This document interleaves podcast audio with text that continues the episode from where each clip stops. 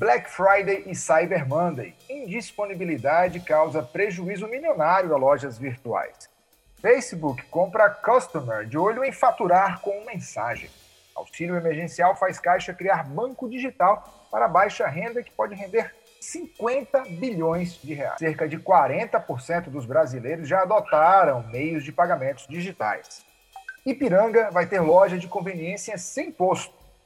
WhatsApp lança carrinho de compras no Brasil e em mais países. A rede McDonald's está testando pagamentos via Pix nos seus totens de autoatendimento. A Amazon traz fulfillment ao Brasil, cortando o tempo de entrega. As notícias mais quentes da semana no mundo dos negócios, em especial do varejo, com os comentários cirúrgicos e perspicazes de Caio Camargo e Fred Alecrim. Este é o 30 na Quinta.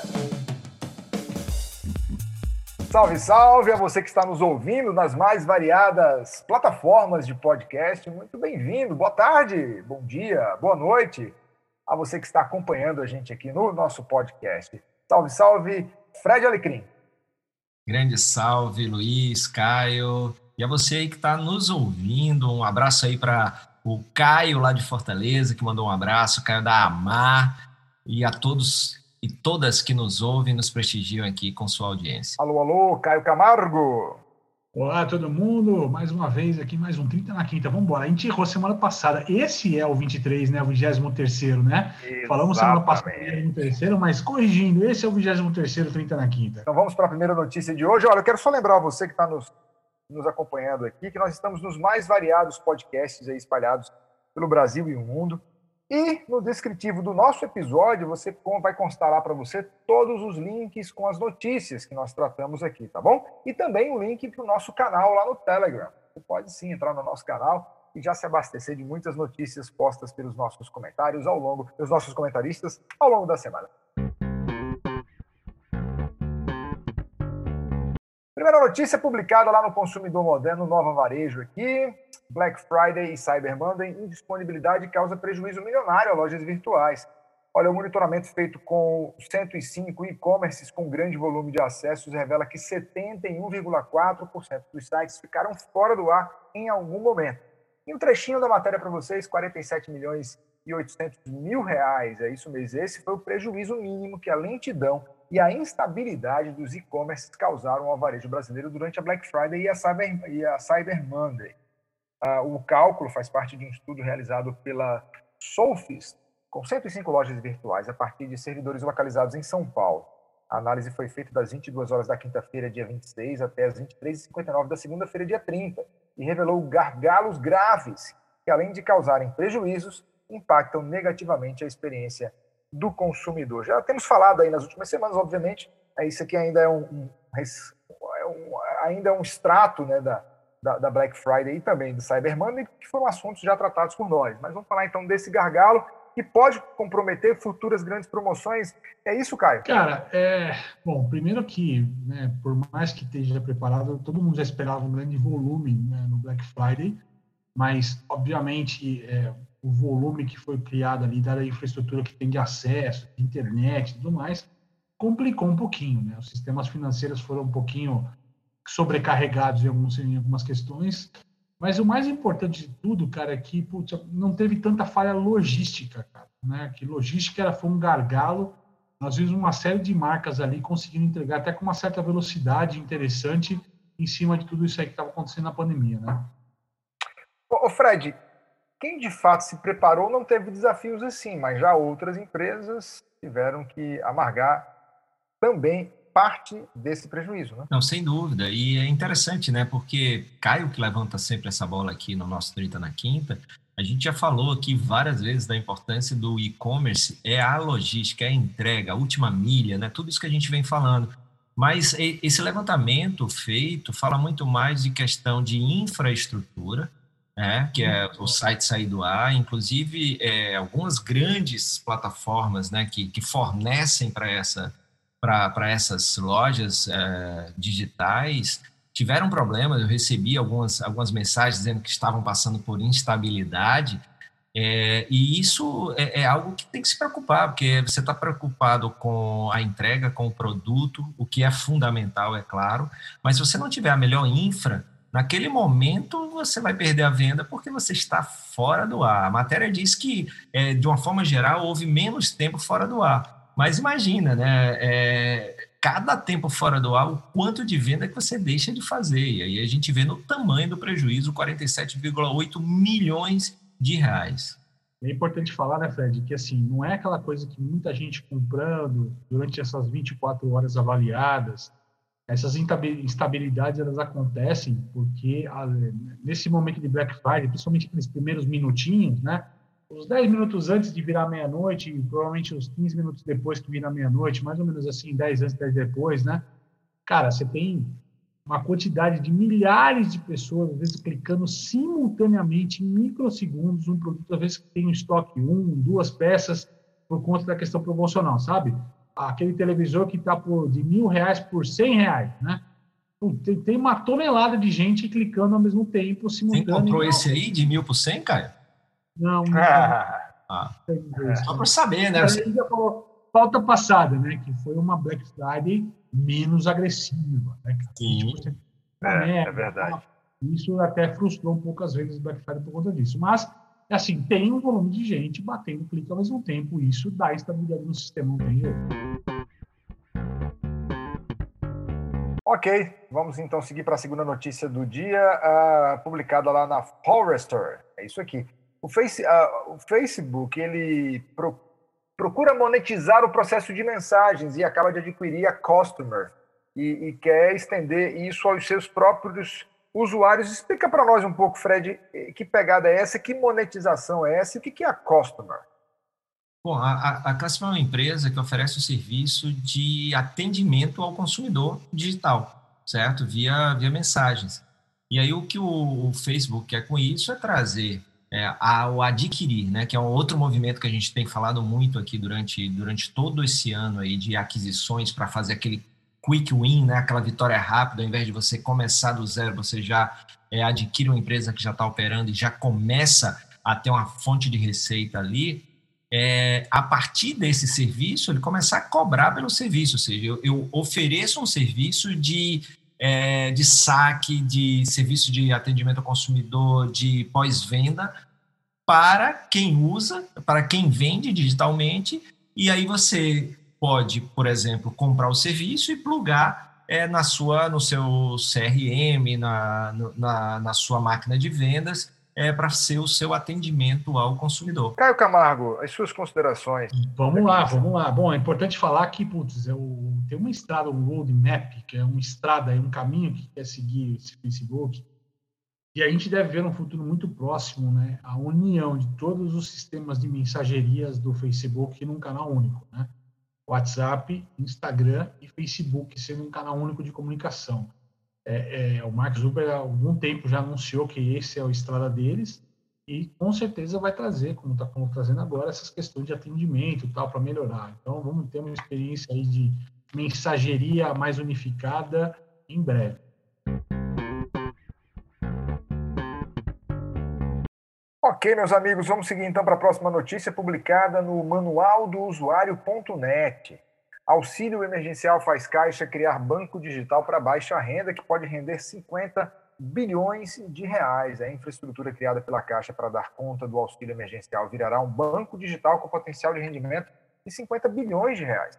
O foco do novo banco, ainda sem nome, seria no público de baixa renda, com limite de movimentação mensal de 5 mil reais e que concentrará os pagamentos de benefícios governamentais. Também serão oferecidos serviços como os de seguro de vida, esse já está disponível no Caixa Tem, que sai mais por ali do que pelos canais convencionais da Caixa. Alguns leitores do manual, que é o site que a gente pegou essa notícia, apontaram surpresos que o Caixa Tem também oferece a contratação de seguro funerário. A autorização do Banco Central para o novo Banco Digital da Caixa deve sair até o final do primeiro trimestre de 2021.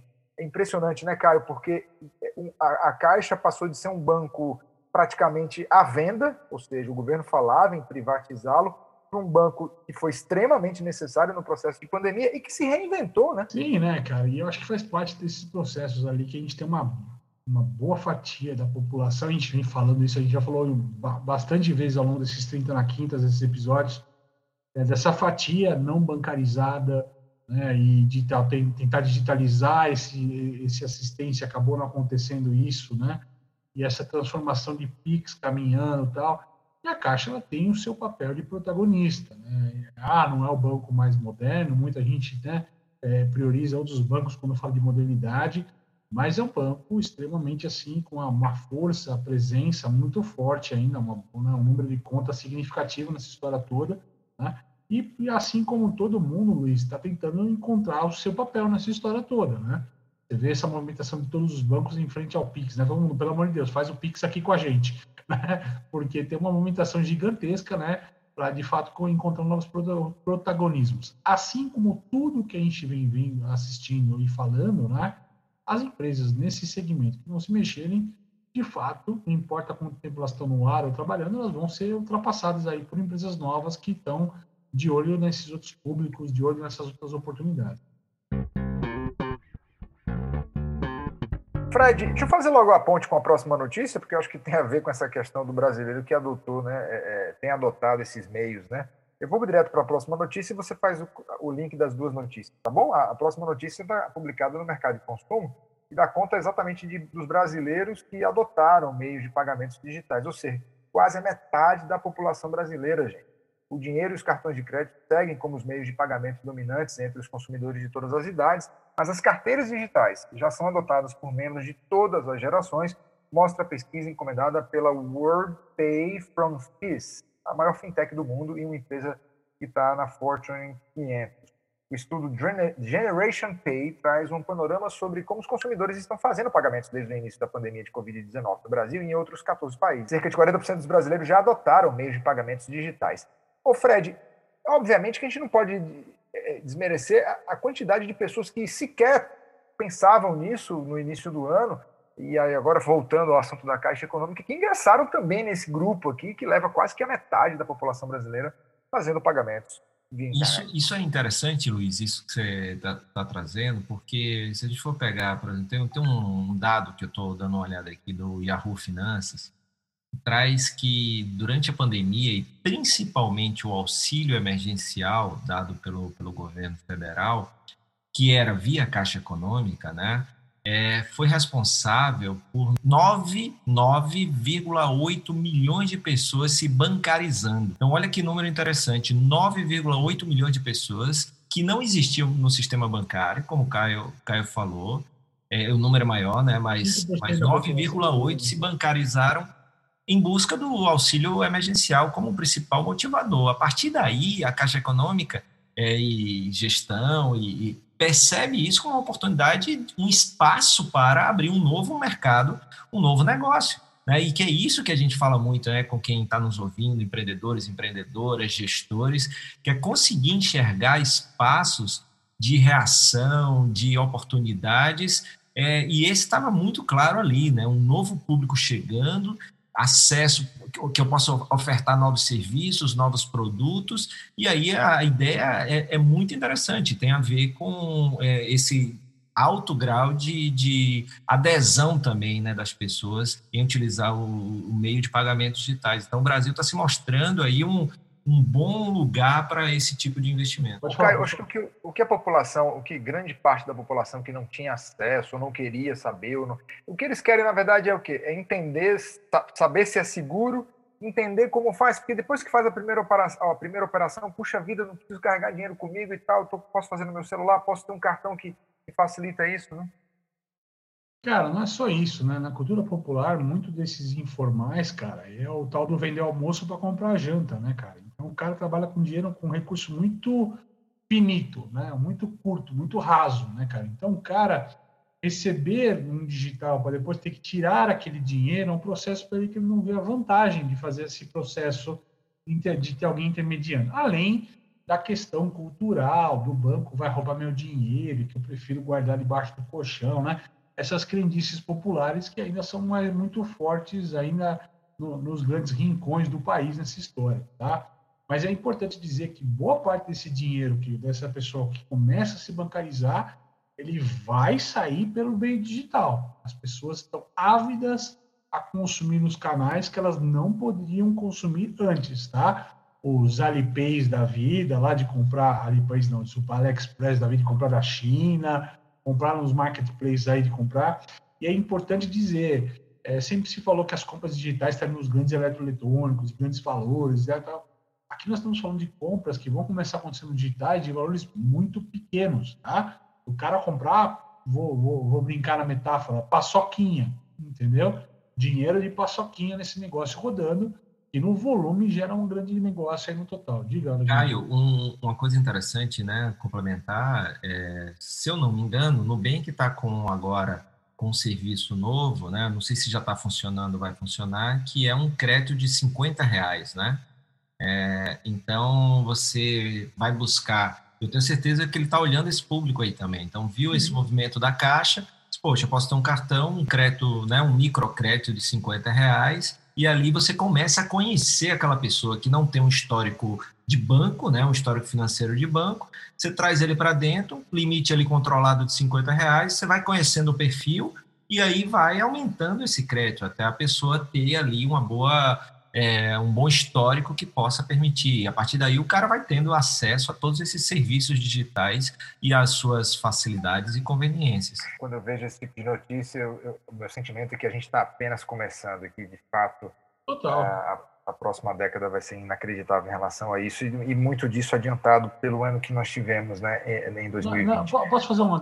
Na verdade, tudo que a gente fala para usar esse termo, acho que isso é uma é, isso que nós estamos vivenciando nesse meio de pagamento é o novo normal. E aí é cabível o novo normal, tá?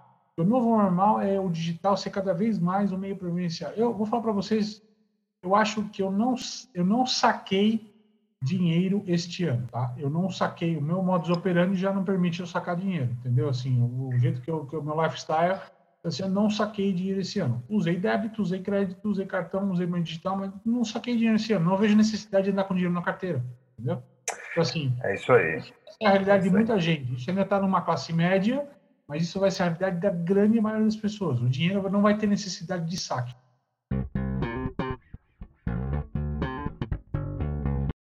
Ok, vamos à próxima notícia publicada lá no LinkedIn. Na verdade, é, é, é que dá conta aqui no LinkedIn Notícias aqui, ó. Olha só. Ipiranga vai ter loja de conveniência sem posto. A MPM é a maior rede de lojas do gênero no país, com mais de 1.770 lojas e quatro centros de distribuição.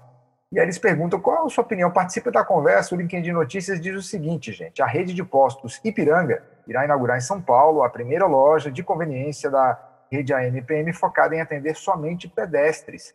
A unidade ficará na esquina das ruas Brigadeiro Luiz Antônio e Cincinato Braga.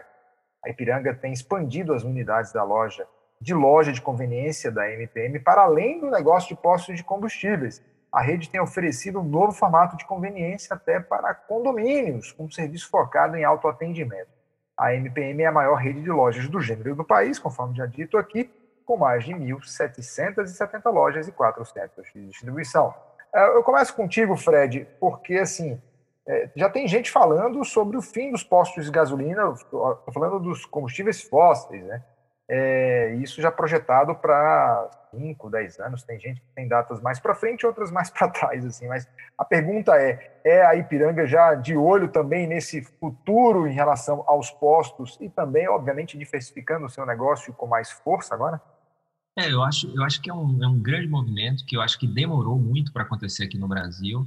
É, só para ter uma ideia, nos Estados Unidos, as convenience stores, as C-stores, é, que são não só as lojas que estão em posto de gasolina, mas as, essas que são pequenas, de bairro ou de, de estrada, mas com aquele, aquela, aquele mix mais reduzido e com a ideia mesmo de, de facilidade, de conveniência na compra, por isso o nome é loja de conveniência. São, é, é o setor que tem mais número de lojas físicas nos Estados Unidos, né? Então, representa muita coisa. E isso é um começo também. A gente estava falando ali do digital ser um começo. Esse, para mim, também é um começo desse crescimento, porque a gente viu aí já que o comportamento do consumidor, que para mim vai ser um legado da um outro legado dessa pandemia, que é exatamente você estar tá ali mais próximo, né, comprar em, em lojas menores, é, com menor, menor aglomeração, com uma facilidade maior de entrar e sair. É, só só para você ter uma ideia, é, tem, um, tem um dado da, da Associação Brasileira de Higiene e Limpeza e Beleza tal, que, que diz que o seguinte, o, o, segmento de higiene e beleza é mais vendido dentro de farmácias do que dentro de supermercado. Né? Então, antes era supermercado, e aí, uma das coisas é, é a conveniência de você entrar numa loja menor, entrar e sair.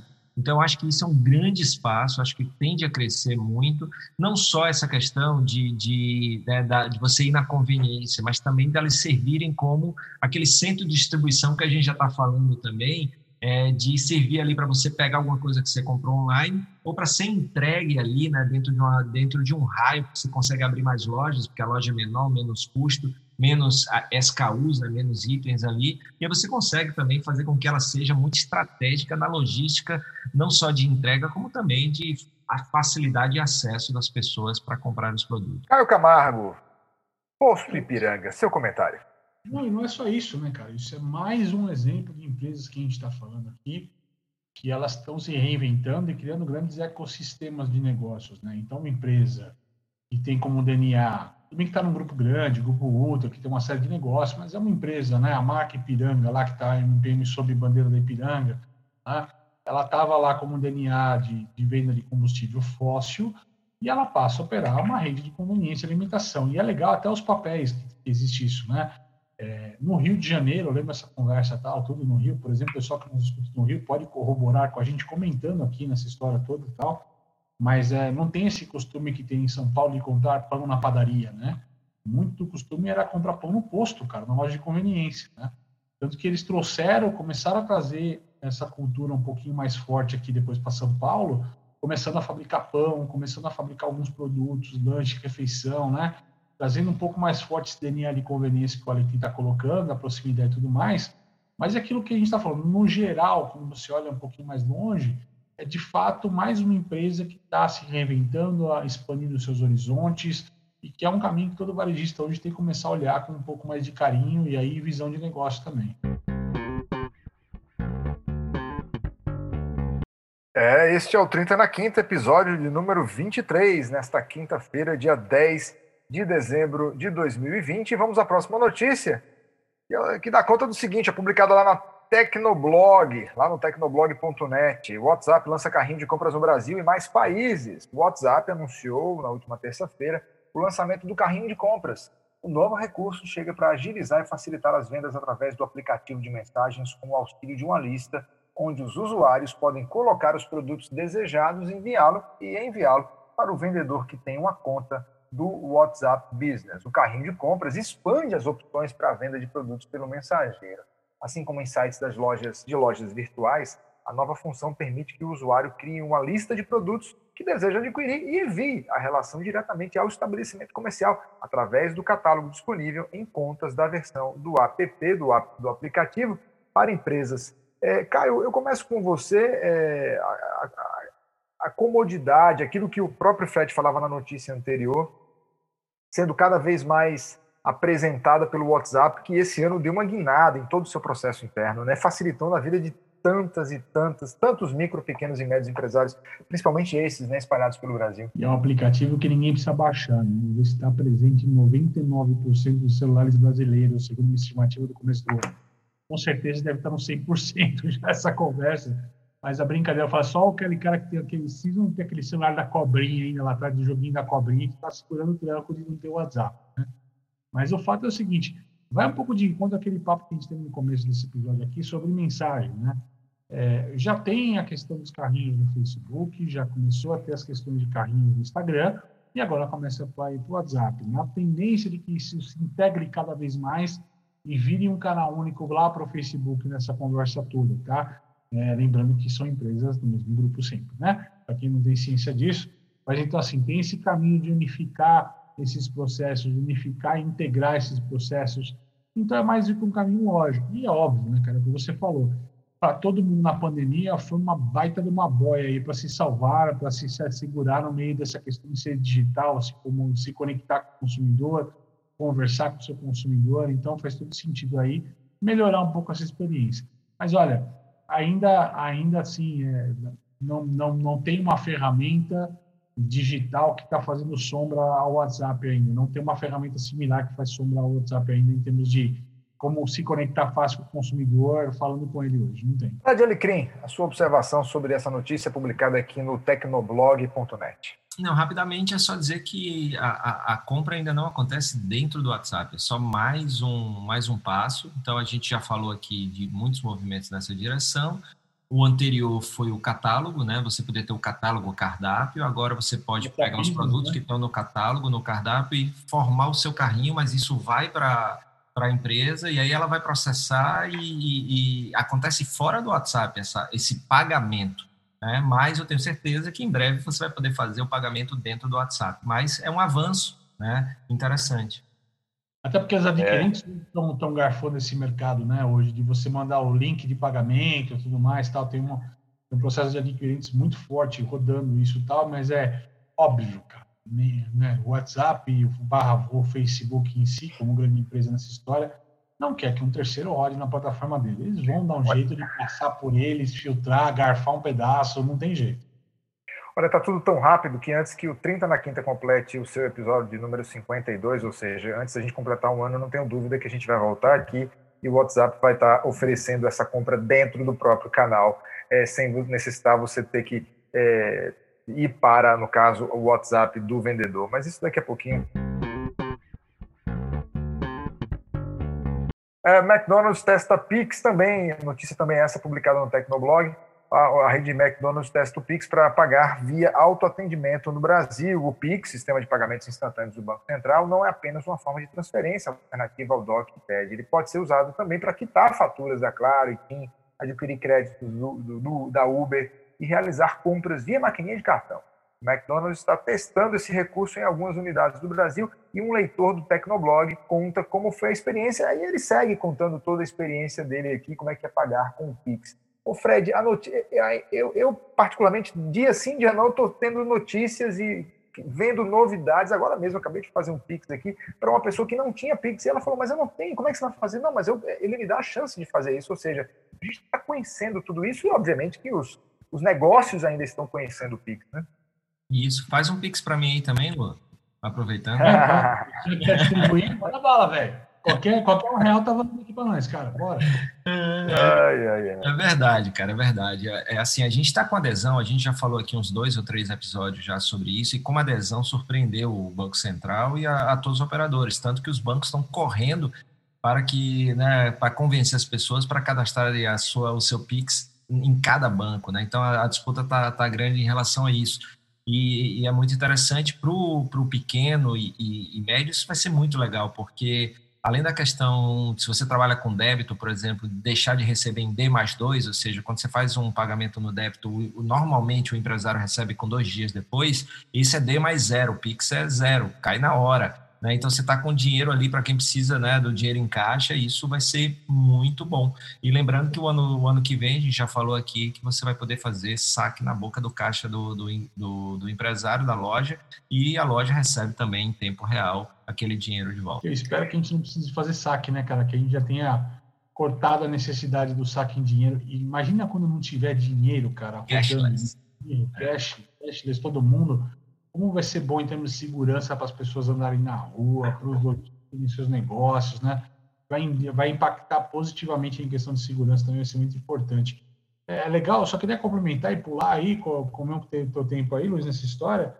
É, hoje, quarta-feira, como a gente está tá, tá, tá, gravando aqui, né, um dia antes da, de ir no ar, é, tem a notícia, né? Eu acho que o e-commerce Americanas também está sendo um dos primeiros e-commerce a aceitar o Pix como meio de pagamento. Então, é o que vocês falaram cada dia está surgindo novas modalidades, novas pessoas, novas empresas fazendo coisas bacanas aí com o Pix. Eu acho que vai popularizar muito mais rápido do que a gente imagina essa questão. Já está bem popularizado, mas vai ganhar mais mercado ainda cada vez mais rápido. É, esse mercado é imenso. Né? Grandes, grandes redes ainda não, não abraçaram o recebimento pelo Pix.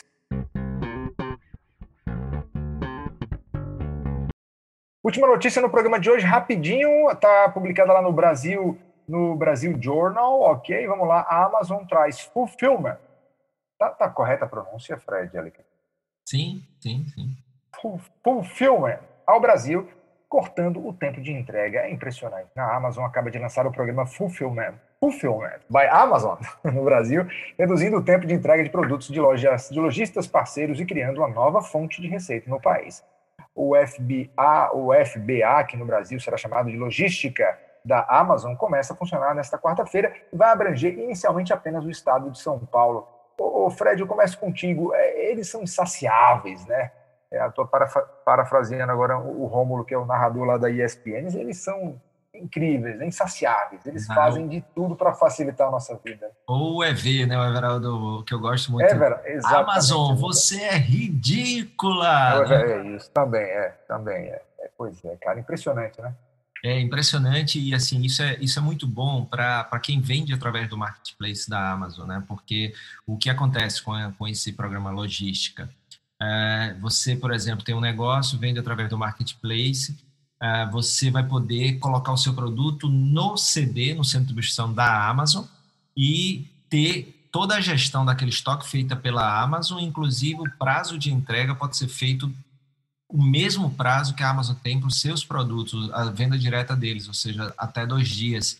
Então, isso leva uma vantagem competitiva, é, leva, leva competitividade, melhor se falando, para quem trabalha é, como terceiro, como parceiro ali do, do marketplace da Amazon. Né? Então, isso é, é bem interessante. Agora, é claro, né, é, saiu recentemente aí notícia nos Estados Unidos de que esses terceiros estão tendo alguns atritos com, com esse programa de fulfillment lá no, nos Estados Unidos, porque a Amazon está limitando a quantidade de produtos por causa desse momento de pandemia. Então, é muito importante para quem está nos ouvindo também não ter toda, né, toda a estratégia montada em um parceiro só, porque momentos como esse você pode ter alguma, alguma surpresa negativa.